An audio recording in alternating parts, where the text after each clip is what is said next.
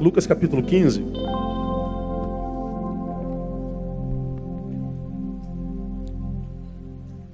Mais uma vez na parábola do filho pródigo. Eu amo esse menino, esse menino pródigo, de quem todo mundo fala mal. Uma das mensagens que eu preguei sobre ele, que uma das coisas que eu admiro nele é a sua coragem. Aquele moleque teve coragem para fazer a besteira. Pai, estou vazando, me dá meu dinheiro, vou viver minha vida. E ele vai, moleque corajoso, ele tem sonho e banca o sonho dele, rompe com tudo e vai. Pena que ele foi no tempo errado. Ele foi burro, mas era corajoso. Coragem para fazer a besteira. Como ele clama por liberdade sem maturidade, ele para no chiqueiro. Você já aprendeu quando preguei lá. Liberdade sem maturidade transforma o homem no construtor do seu próprio chiqueiro. Ele vai viver uma porcaria de vida literalmente. Na porcaria de vida, diz o texto, caiu em si e disse: Poxa, tantos empregados do meu pai estão dormindo bem agora e comendo, eu estou aqui, filho do dono, dormindo com porco. Levantar-me-ei, irei ter com meu pai, vou dizer que pequei contra ele contra o céu, e vamos ver se ele me dá pelo menos um emprego. Então ele teve coragem para fazer a besteira, e depois que ele viu a besteira que fez, ele teve coragem para voltar e pedir perdão. Tantos de nós não têm coragem para bancar a sua ideia, e tantos que bancaram a sua ideia não têm coragem ou humildade para pedir perdão e voltar. Então, ambos estão em lugares errados.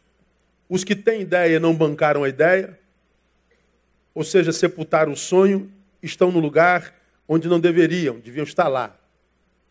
E alguns que foram porque sonharam errado e não tiveram humildade para voltar, também estão no lugar errado porque deviam estar cá de volta. Essa é uma realidade que a gente vive hoje, igualzinha do filho pródigo. A história do filho pródigo, acho que todos nós conhecemos aqui, é a descrição de duas vidas, de duas histórias perdidas, duas vidas perdidas. Uma vida perdida longe de casa, que é o filho pródigo, e uma vida perdida dentro de casa, que é o irmão mais velho duas vidas desperdiçadas. Uma lá e outra cá. Então eu posso estar perdido longe da casa do pai, como posso estar perdido dentro da casa do pai. A, a ideia de perdição, ela vai além da geografia, não é?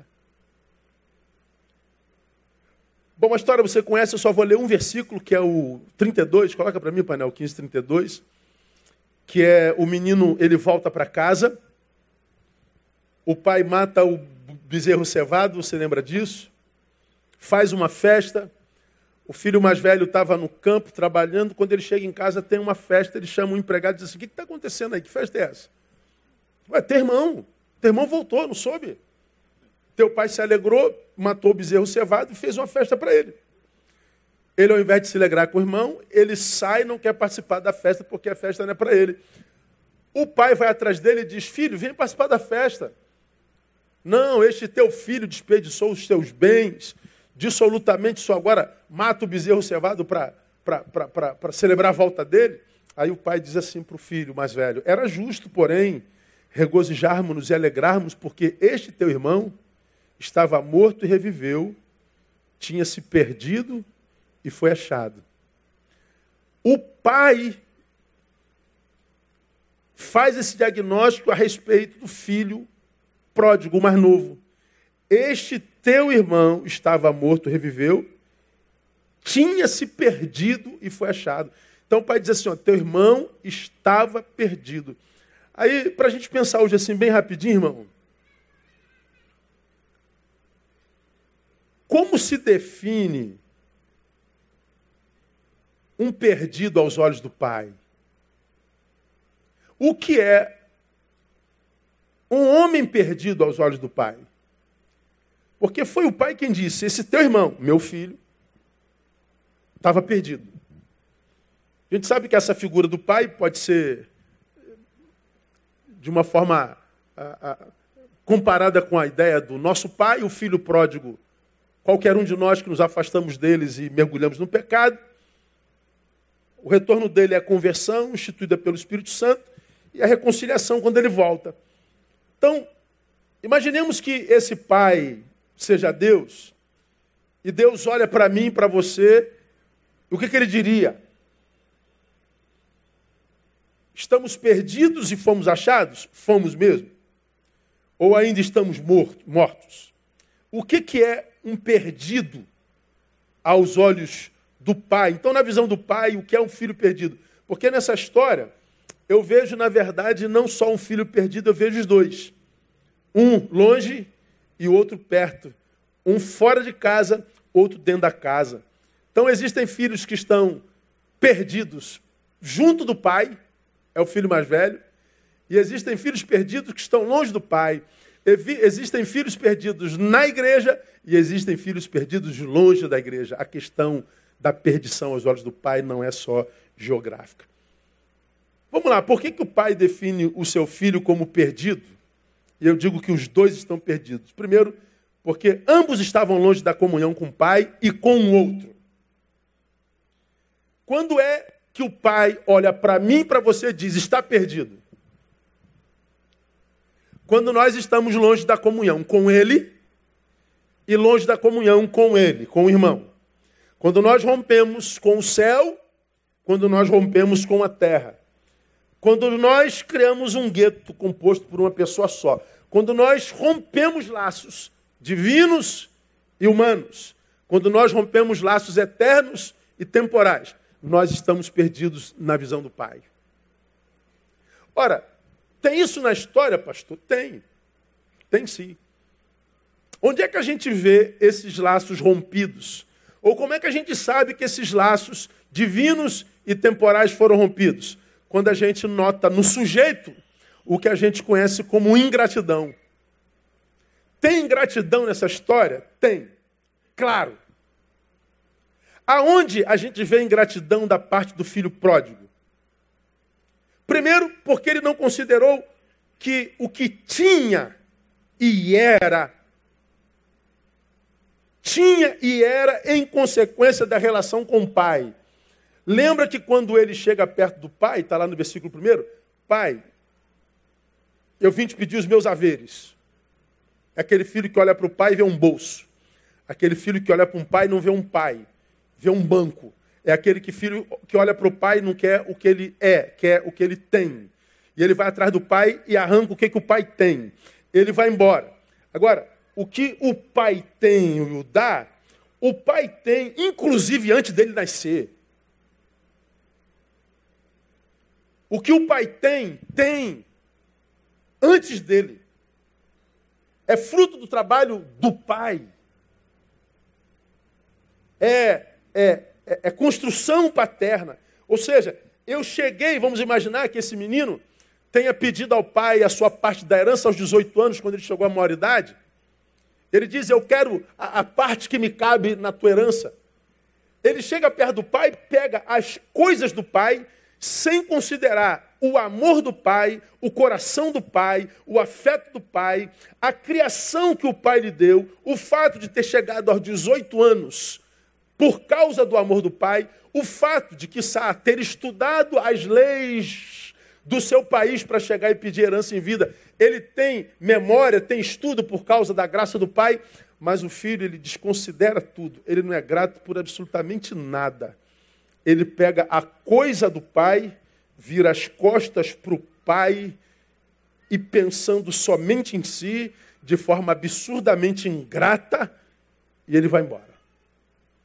Quando é que o pai sabe que a gente está perdido? Quando a ingratidão tomou a gente, irmão. Perguntinha tola. Ingratidão em nossos dias é comum ou incomum? Hã? Comum, não é verdade? Meu irmão, nunca vi uma geração tão ingrata como essa. A capacidade de reconhecer a vida e a obra do outro na nossa vida. Aquela incapacidade de dizer assim, eu sou o que eu sou, por causa de gente importante que passou por mim. Eu tenho o que tenho por causa da ajuda de gente importante que passou por mim. Eu me tornei o que me tornei por causa de gente importante que passou pela minha história. A gente tem tanta dificuldade de olhar para trás e dizer muito obrigado. Essa palavrinha mágica. Essa ideia de muitas vezes saber que a gente é o que é por causa dele, por causa dela, por causa deles. A gente sabe o quanto deles em nós habita, mas ainda assim a gente nem sempre é capaz de chegar, cara, eu vim te agradecer por isso. Muito obrigado por aquilo. É de olhar para o Pai e dizer, Pai, muito obrigado pela tua bondade, pela tua graça, pela tua misericórdia. E geralmente a gente esquece de agradecer a Deus quando nos falta uma coisa. Quando uma coisa importante nos falta, a gente deixa de agradecer por todas as outras coisas importantes que ainda temos na vida. A gente se esquece do que tem por causa daquilo que não tem. Você se lembra disso muito bem? A gente se torna um murmurante, um murmurador, um ingrato, um maldizente, porque um dente doeu. E a gente se esquece que um dente está doendo, se um dente é razão para murmurar, o que seria 31 outros dentes que não dói? Se você tem um dente que está te matando de madrugada e você diz que vida desgraçada porque esse dente dói, como você deveria se comportar diante da vida se 31 outros dentes não dói? Você devia ser muito mais grato do que murmurador. Mas a gente se esquece de agradecer. A gente deixa de louvar. A gente deixa de celebrar. Ora, a gente vê que o filho estava perdido, não é porque ele está longe geograficamente, não. O pai sabe que eu estou perdido quando eu perdi a capacidade de dizer muito obrigado. Muito obrigado. Palavrinha mágica. Eu acho que uma das mais importantes do vernáculo humano. Você já aprendeu aqui, é doutor nisso? A palavra gratidão é a palavra carite, que é derivada da palavra caris, que é graça. Graça, caris. Gratidão, carite. Então ele está dizendo que a gratidão é o primeiro fruto produzido por aquele que está debaixo da graça de Deus. E a ingratidão, pastor, é o primeiro fruto produzido na vida daquele que saiu de debaixo da graça de Deus. Aquele que se perdeu. Então, eu não sei ah, como é que você passa pela vida. Talvez não te interesse, mas eu vou te dizer. O agradecer é um vício meu. Ah, como é que eu poderia exemplificar isso? Sim.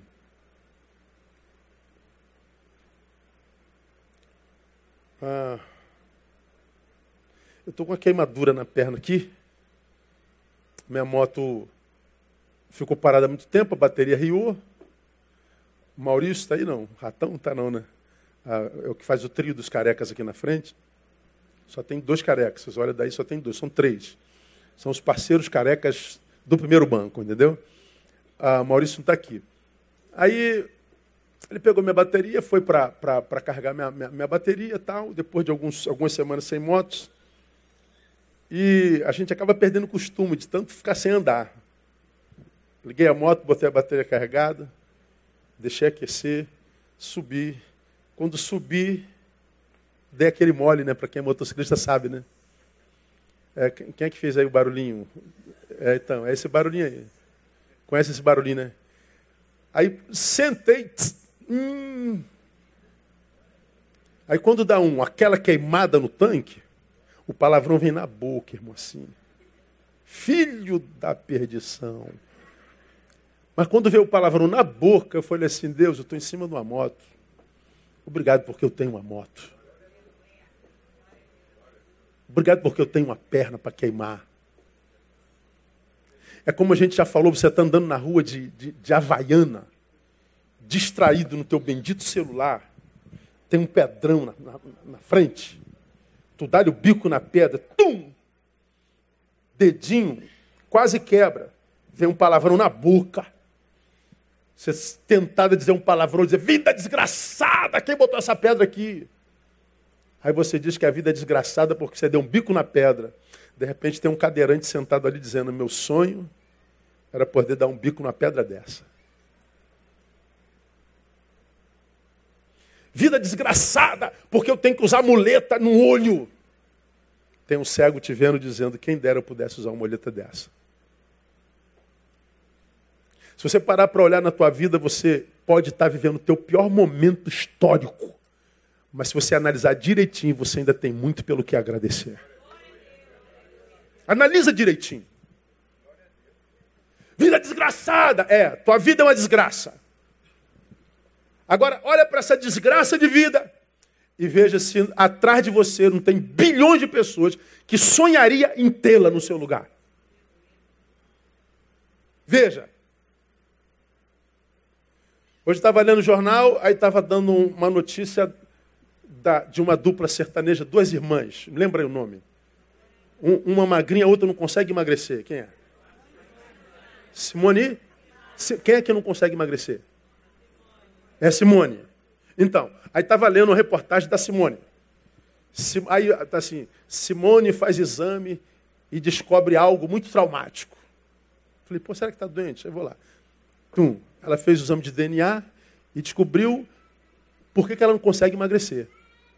Porque ela tem um DNA raro entre os homens, que é um DNA compatível com as pessoas da pré-história, que é, guardavam mais gordura, porque eles saíam para caçar, principalmente no, no, na época de, de neve, e a, aquela raça tinha a facilidade de guardar gordura, porque ficava muito tempo na neve e não conseguia pegar caça.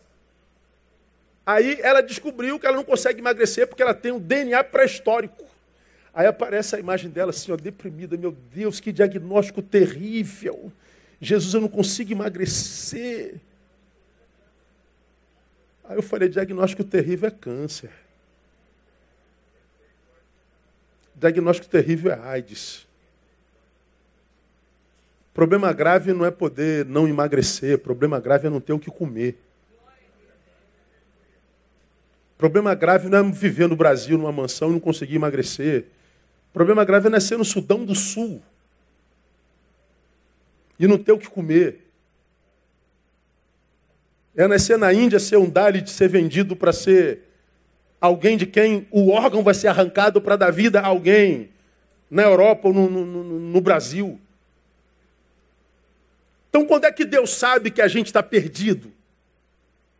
Quando eu saí da igreja local? Não, quando eu estou na igreja local, eu sou ingrato. Posso estar perdido na casa do Pai. Quando eu sou ingrato, eu sou alguém que deixou de praticar a cariti.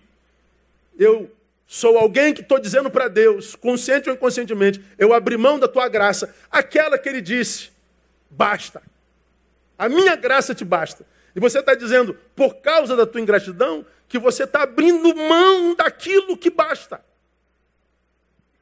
Então não há nada que você tenha porque está fora da graça que vai gerar plenitude na tua vida. Aí tu vê um monte de gente que tentando trazer sentido para a vida se, se embrenha num monte de projetos no mundo. E é bom que você tenha um projeto que vá além do seu umbigo e além da sua própria vida. Mas não é o envolvimento desse projeto que vai trazer plenitude à sua vida, não. Isso é fruto Plenitude é na graça de Deus. A minha graça te basta. Como eu já tenho o que basta, portanto, eu estou pronto para me envolver onde eu quiser. Agora, se por ingratidão eu abro mão da graça para me envolver no que eu quiser, isso só gera em mim cansaço. E eu vou parar de fazer mesmo esses projetos que são extremamente edificantes, porque eu deixei a coisa principal. Então, no filho pródigo eu vejo ingratidão, mas no filho mais velho também. O filho pródigo é o ingrato longe. O filho mais velho é o ingrato perto, porque o amor que deveria ter pelo pai não gera, não era grande o suficiente para celebrar uma festa que não fosse a sua. Porque veja, quando meu irmão foi embora, eu vi a tristeza de meu pai. Eu vi a angústia de meu pai. Meu irmão volta e eu estou vendo meu pai fazendo festa. Então, eu devia me alegrar com a alegria do meu pai. Ou seja, quando eu sou grato, eu celebro festa que não é minha. Dá para entender isso, irmão? Eu me alegro com a alegria do, do meu semelhante. Aí eu não ganhei não, mas ele ganhou. Eu estou feliz por você, cara. Eu não consegui realizar meu sonho ainda não, mas que bom que você realizou o seu. Porque quando eu vejo você realizando o seu, eu vejo que sonhos se realizam ainda. Então eu vou me alegrar com a tua alegria. Quando a gente se alegra com a alegria alheia, nós estamos dizendo para o universo que nós estamos prontos para celebrar a nossa alegria também. Como já preguei aqui, ah, tem gente que pensa que é mais fácil chorar com os que choram do que se alegrar com os que se alegram. Não. Chorar com os que choram é fácil. Porque quando, quando eu estou aqui é, perto do, do irmãozinho que está ferrado na vida, aí eu abraço o irmãozinho, eu faço carinho no irmãozinho, dou uma palavra de graça ao irmãozinho. Ao mesmo tempo que eu estou dando uma palavra de graça para ele, meu ego está se alimentando. Veja como eu sou um crente solidário. Veja como eu sou um crente maravilhoso envolvido com as causas dos necessitados. Veja como eu sou espiritual. Veja como eu sou alguém inserido na minha sociedade. Veja como eu, veja como eu, veja como eu. De onde você tirou essa ideia? Por causa do que eu estou fazendo com meu irmãozinho, estou chorando com ele. É fácil. Eu posso chorar, me envolver com causas grandes sem ser nada disso que eu estou fazendo. Posso fazer por puro ego. Agora, quando você vê o irmãozinho com quem você andou a vida inteira, irmão, roeu o osso junto. Andou de 7h44 de madrugada, 383, pendurado. Dividiram marmita. Aí daqui a pouco esse cara passa no concurso. Daqui a pouco ele chega com o carrinho dele. Daqui a pouco ele está com aquela menina mais bonita da igreja. Aí tu olha para ele sorrindo. Aí a Bíblia diz: sorria com ele, irmão. Se alegre com a alegria dele. Diga para ele que você está feliz. Está feliz, amigo? Estou, muito. Nossa, estou muito feliz por você. É como se eu estivesse vendo isso. Mentira. É muito mais difícil sorrir com os que sorriem do que chorar com os que choram. Pois é. Agora, como é que Deus trata a gente? Trata a gente como filho ou como perdido? Trata como alguém que o conhece de fato, ou como alguém que é egoísta. Pois é, ah, perdido na concepção do pai é aquele que não consegue mais gerar no seu próprio coração gratidão. E como é difícil achar gente grata hoje, é impressionante. Aquela, aquela geração que, que você abençoa, abençoa, abençoa, abençoa, abençoa, abençoa, abençoa 20 anos. Aí chega um dia que você diz não, o que, que acontece? Você morre no coração dele. Nossas relações são tão rarefeitas, como você tem me ouvido falar aqui, há tanto eu em mim que tu não cabe, e o que cabe de você em mim é tão rarefeito que a divergência de uma ideia faz com que você suma de dentro de mim. Eu mato você nos meus afetos. Tudo é razão para que nós rompamos. Por quê? Porque o outro em nós é rarefeito, só tem um cheirinho dele em mim. Então, qualquer discordância, a gente põe o outro para fora. A gente comete um assassino afetivo, um assassinato afetivo. Por que, que a gente faz isso, irmão? Porque nós estamos perdidos. Gente que está em comunhão com o Pai não mata ninguém em si tão facilmente, não. Deixa ir, se for vontade desse alguém. Mas matar em você, jamais. Jamais. Você não é assassino. Então, quando eu sei que eu estou perdido, pastor, quando a gratidão me pegou, quando eu sei, ou quando o pai entende que eu estou perdido, pastor, quando há em nós falta de amor próprio. Por que falta de amor próprio? Tem a falta de amor próprio no texto? Tem. Da parte do filho pródigo, aonde, pastor? Porque ele imaginou-se capaz de gerir a própria vida longe da bênção do pai. Pai, eu quero as coisas que tu tens, não preciso do Senhor para mais nada. Ora, quem abre mão do pai perdeu o amor próprio. É como aquele menino, a parábola do jovem rico. O que eu tenho que fazer para ser salvo? Ah, os mandamentos. Ah, isso eu faço desde moleque. A religião é comigo mesmo. Só te falta uma coisinha. Vai, vende tudo e dá aos pobres e terá lugar no reino dos céus. Aí diz o texto que ele se retirou triste. Como quem diz, eu prefiro as coisas do que um lugar no reino dos céus. Por que, que o, o jovem rico se retira triste? Porque falta amor próprio. Como você tem aprendido aqui, o mais importante de todos os amores. Ah, gente assim, que perdeu o amor próprio, só aprende na dor.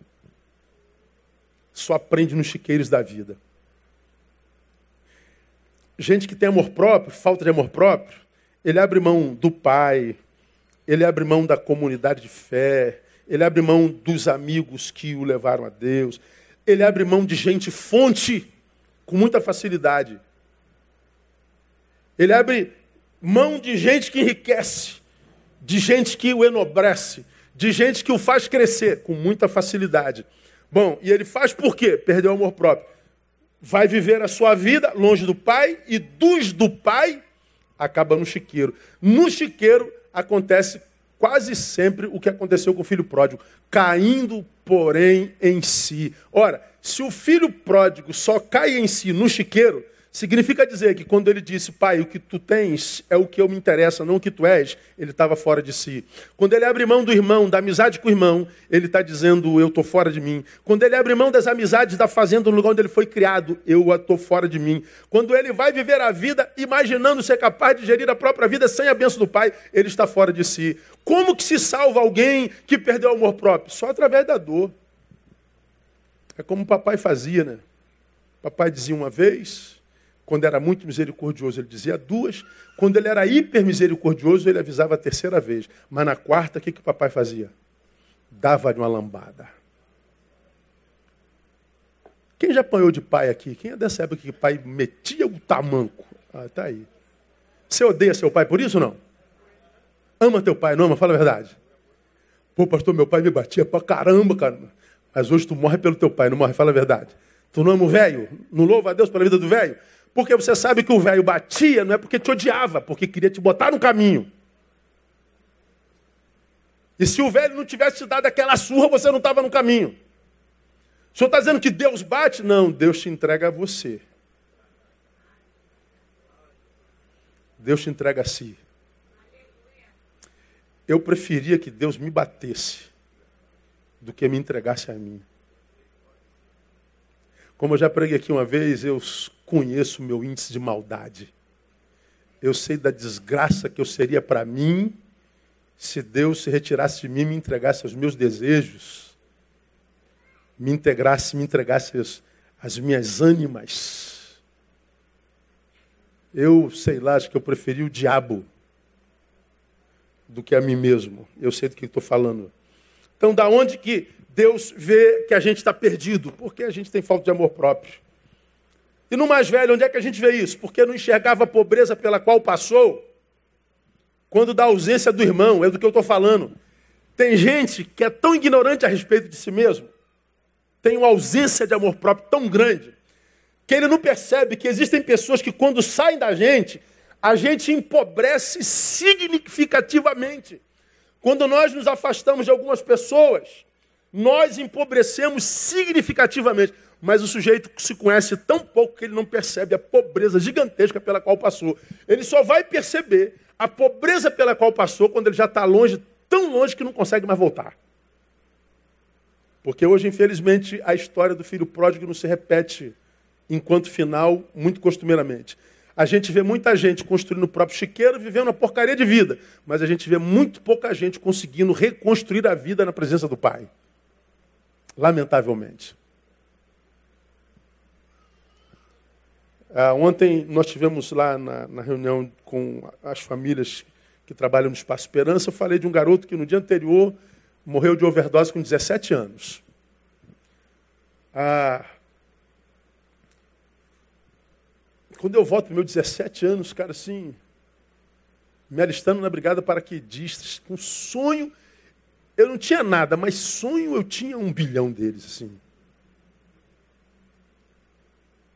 Me lembro da minha, minha adolescência, assim, me converto aos 17 anos de idade. Na época que esse menino estava se matando, eu estava me convertendo. E conhecendo Deus. Meu corpo clamando pelo mundo para fazer o que os do mundo fazem e chamam de liberdade. Meu corpo clamando, poxa, eu queria essa liberdade, mas em Deus, eu, eu quero viver para a glória de Deus. Aí eu me lembro, eu me lembro como se fosse hoje, entrando no seminário com 20 anos, a, a, a, carne clama por um lado né, e o espírito clama por outro, como diz Gálatas capítulo 5, para que um não faça, a carne luta contra o espírito, o espírito contra a carne, para que um não faça a vontade do outro. Fica naquela guerra do, do espírito para um lado, a carne para o outro, e você vê um monte de gente na carne parecendo feliz, você diz, se abstendo de tudo. Aí eu me lembro uma noite dessa lá no Seminário do Sul, Deus falou assim, ó, é, melhor é o fim das coisas, filho meu. O que conta é como acaba, não é como começa não. Encontre-se com os do mundo daqui a 20 anos. Encontre-se com aqueles que deram primeiro lugar à carne e encontre-se com aqueles que deram o primeiro lugar ao espírito e veja a divergência da qualidade de vida e veja como acabam. Irmão, guarda no teu coração uma coisa. Existem pessoas e pessoas. E existem pessoas que atravessam nossa história que depois que elas vão embora da nossa história, o que elas deixam é a nossa vida acabada. Que você diz assim: maldito dia que esse homem entrou na minha vida. Maldito dia que essa mulher entrou na minha vida. Maldito dia que essa pessoa entrou na minha vida. Aquele miserável acabou com a minha vida. Mas existem pessoas que entram na nossa história que, diferente daquele que acabou com a nossa vida, reconstrói a nossa vida. Gente que a simples lembrança gera louvor. Gente que você olha para trás e diz, rapaz, como essa pessoa foi de Deus em mim. Como essa mulher foi bênção, como esse homem foi bênção. Me resgatou do precipício no momento mais difícil da minha vida. Pois é, existem pessoas que das quais a gente deve se esquecer, existem pessoas que das quais a gente nunca deveria se afastar. Nunca. Porque elas são cada vez mais raras. São pessoas que eu chamo de pessoas fontes pessoas nas quais a gente se alimenta, pessoas cuja história nos inspira, pessoas cuja relação com Deus nos inspira, pessoas cuja, cuja, cuja a, a vida nos inspira. E hoje, no mundo de ausência de amor próprio, a gente vai abrindo mão de gente que das quais a gente nunca jamais deveria se afastar para se unir com gente com as quais a gente jamais deveria se relacionar sobra a porcaria de vida e diz, meus amigos. Não, não foi teus amigos, não. Foi ausência de amor próprio. Porque os frutos deles estão lá e você está vendo. Você não conhece a história, você só conhece o presente e o discurso. Então você abre mão de gente cuja história você conhece, para estar com gente cujo discurso você conheceu ontem, mas cuja vida e história você desconhece. A ausência de amor próprio. Então, não perca tempo na vida, não. Ainda mais você que passou de 30, tá, irmão? Você não tem muito tempo mais não. Tá com 20, 18, vai lá e faz as tuas, tuas merda lá, tá? Mas passou de 30, não, não, não dá mais mole não, tá, irmão? Você não tem mais tempo não. Você está ficando velho, irmão. Maturidade está chegando. Você já aprendeu maturidade a ser posto na porta do espelho, na frente do espelho. O espelho vai perguntar: o que, que você fez com a tua juventude, cara? Construiu o que na tua juventude, filha? E se o cara do espelho não te perdoar, você está lascado. Ah, eu estava por aí comendo gente, pastor. Eu estava por aí zoando, curtindo a vida. E agora? Vai fazer o que na velhice?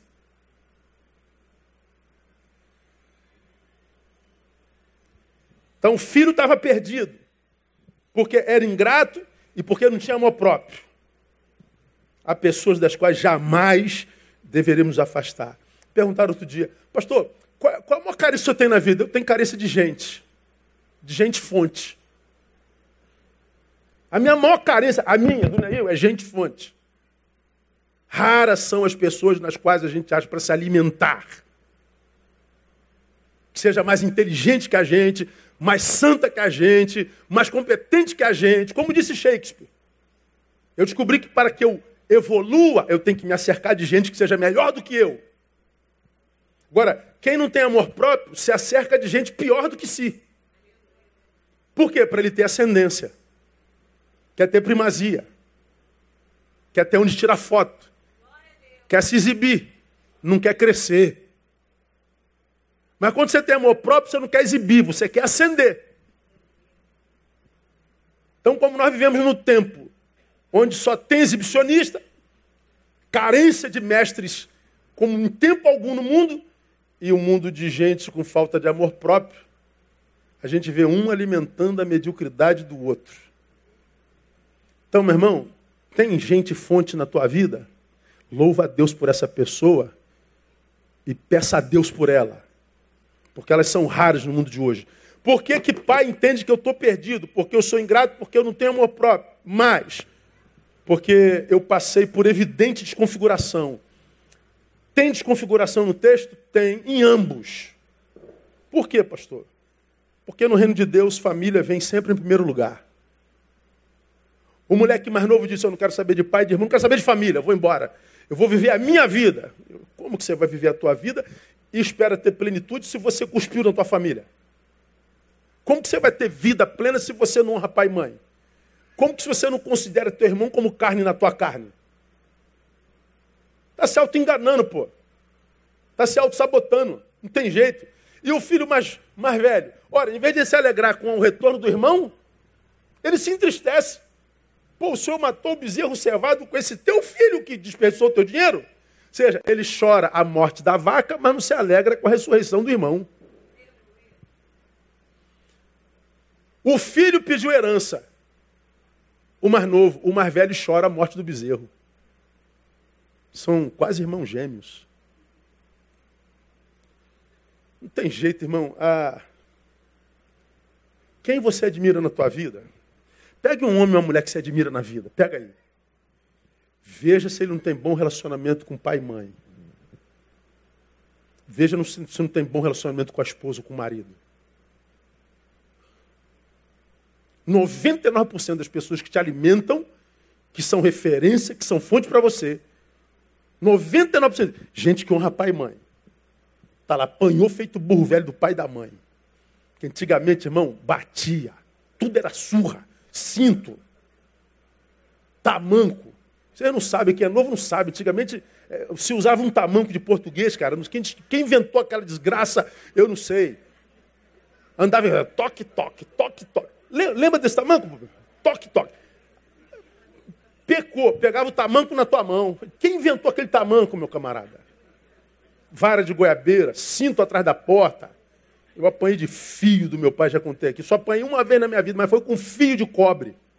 Nunca mais me esqueci, mas deu jeito na minha vida. Se meu pai não bate lá, eu estou perdido. Eu louvo a Deus, porque na, naquela, no dia da sua eu odiei meu pai. Mas hoje eu louvo a Deus pela vida do meu pai. Ele salvou minha vida. Louvado seja o nome do Senhor.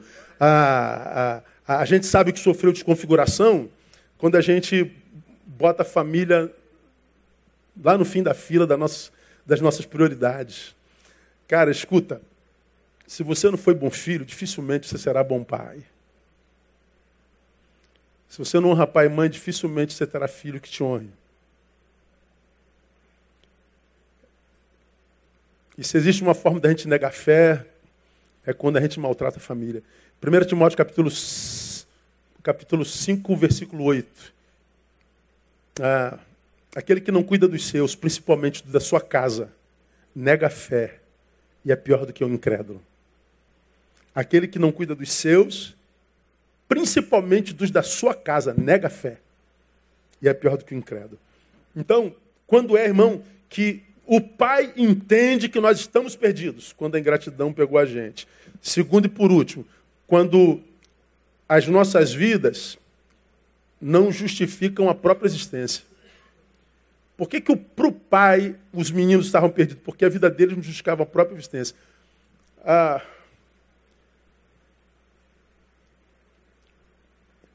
o menino só pensou em si.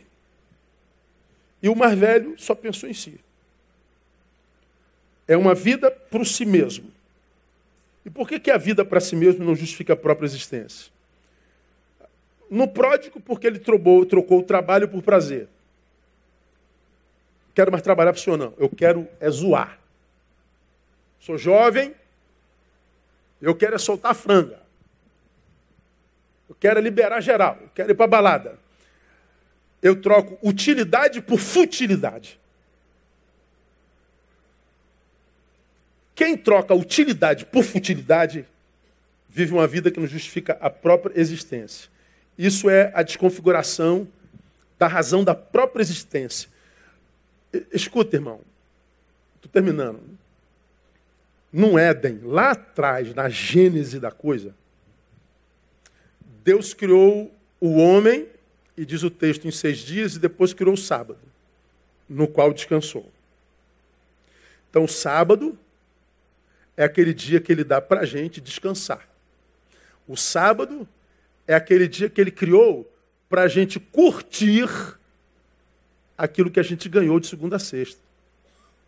Eu trabalho, na sexta-feira eu recebo o salário de sexta-feira daquela semana, e no sábado eu gasto, eu curto. Como fruto e recompensa daquilo que eu produzi de segunda a sexta-feira. Então, veja só, o sábado, o lazer, é um direito só para quem trabalha.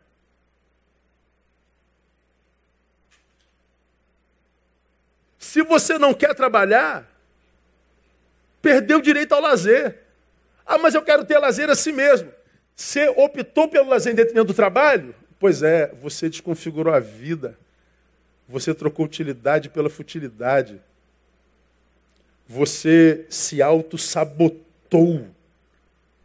Então, olha só.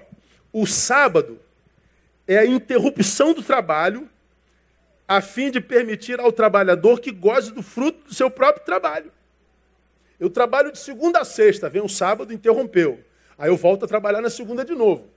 Então é uma interrupção do trabalho para que eu possa curtir o fruto do meu próprio trabalho. Então, se não houver trabalho, não existe sábado. Portanto, olha só, aprende-se que o descanso não é do trabalho é do peso da vida sem sentido. O descanso é do peso de uma vida inútil. Dá para entender? O que é o sábado na Bíblia? É o dia que eu, des... que eu curto minha vida? Não. É, é, é o descanso merecido porque a tua vida é útil. Você está descansando do peso de uma vida inútil. Ou seja, a inutilidade não te pegou. O menino, ele trocou a utilidade pela futilidade. E o que, que Deus tem para a gente, irmão? É felicidade? Não é utilidade. Você já aprendeu que não há felicidade na inutilidade. Só há felicidade para quem é útil. Para aquele cuja vida justifica a própria existência. E o mais velho? Por que, que a vida dele virou um fim em si mesmo? Porque ele trocou solidariedade por egoísmo e ciúme. Ele podia ter sido solidário ao pai, meu irmão chegou. Ele podia ter solidário ao seu irmão, podia celebrar a festa do seu irmão, mas ele trocou a solidariedade pelo egoísmo, pelo ciúme. Eu não quero participar de uma festa que não seja minha. Pois é, vida egoísta. Para essa vida egoísta, coisas são mais importantes do que pessoas. E gente que ama coisas mais do que pessoas é gente que desistiu de Deus. Guarda isso no teu coração. Vivemos um tempo, irmãos, terminei, onde todo mundo se mete na vida de todo mundo. Todo mundo diz para você como você tem que ser, o que, que você tem que fazer, o que, que você não pode fazer, o que, que você tem que vestir, o que, que você não pode vestir, o que, que você pode dizer, não pode dizer. Então, o, o ser humano virou especialista na vida alheia. Ele só não cuida da própria vida, mas da vida dos outros, da tua vida, que tem gente cuidando, é uma doideira. Vive diferente deles, cuida da tua. Não interessa o que ele usa, o que ele faça, se ele é de direita, se ele é de esquerda, se é daquela teologia, daquela outra teologia, se é daquele. O problema é dele. Cuida da sua. Tenta gastar tempo olhando para dentro. Examine-se, pois, homem a si mesmo. Em vez de ficar olhando para fora, preocupado com o que disseram de você, pensaram de você, é, inventaram a teu respeito, esquece eles. Cuida da própria vida. Acredita, te fará um bem enorme. Esse mundo midiático, globalizado, está enlouquecendo as pessoas. Os médicos estão mandando desligarem, desligar as redes porque está adoecendo. A nomofobia tomou essa geração. Você é um lá e outro cá, você se desconhece lá. Teus pais te desconhecem, teus amigos te desconhecem. Quem te ama te desconhece.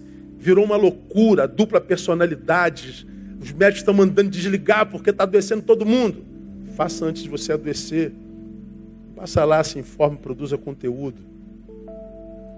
E não se mete na vida de ninguém. Cuida da tua.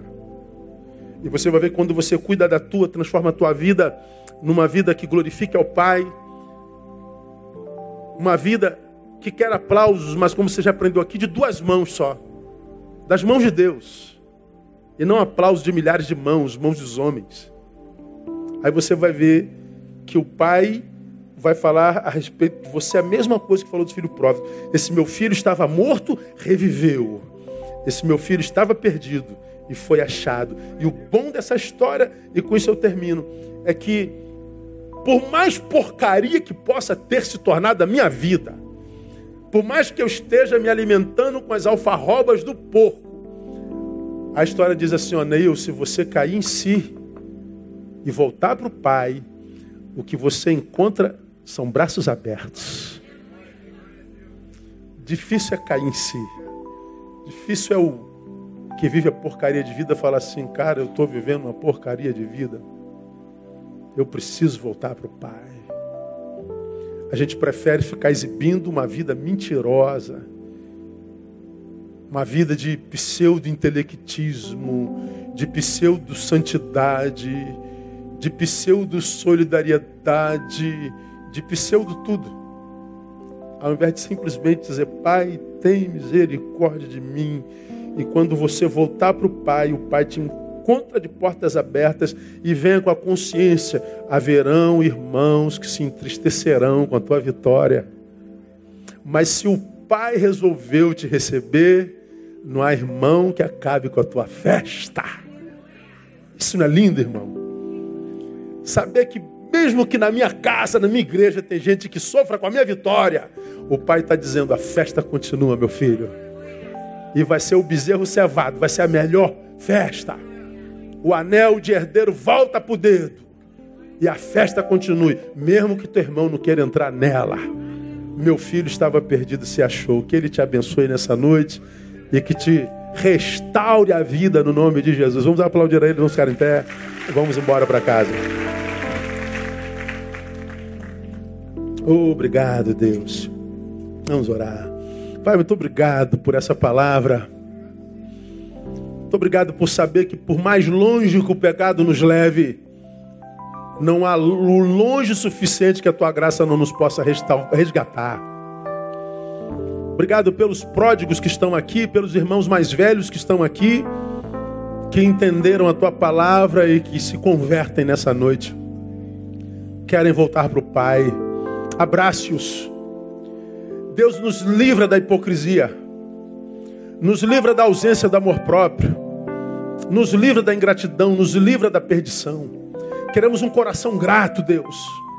Queremos a graça de produzir essa palavrinha mágica todos os dias. Obrigado. Queremos a graça de amarmos de tal forma que nós não abramos mão de gente fonte, não abramos mão de gente que nos aproxima de Ti não abramos mão de gente que nos confronta com a palavra, de gente que nos enriquece, nos livra da ausência de amor próprio, que faz com que a gente nem perceba o quanto a gente empobrece quando a gente se afasta de gente que tu nos deste. Nos dá essa maturidade, essa visão, Deus. Não queremos ser filhos perdidos nem dentro nem longe da tua casa. Queremos ser filhos que te deem prazer. Queremos ser aquele filho no qual está todo o teu prazer. Despeça-nos em paz, leva-nos em paz para os nossos lares, nos dê uma noite reparadora de sono e o restante de semana abençoada por Ti. No nome de Jesus, nós oramos e abençoamos Teu povo. Amém. E glória a Deus. Deus abençoe você. Até domingo, permitindo Pai.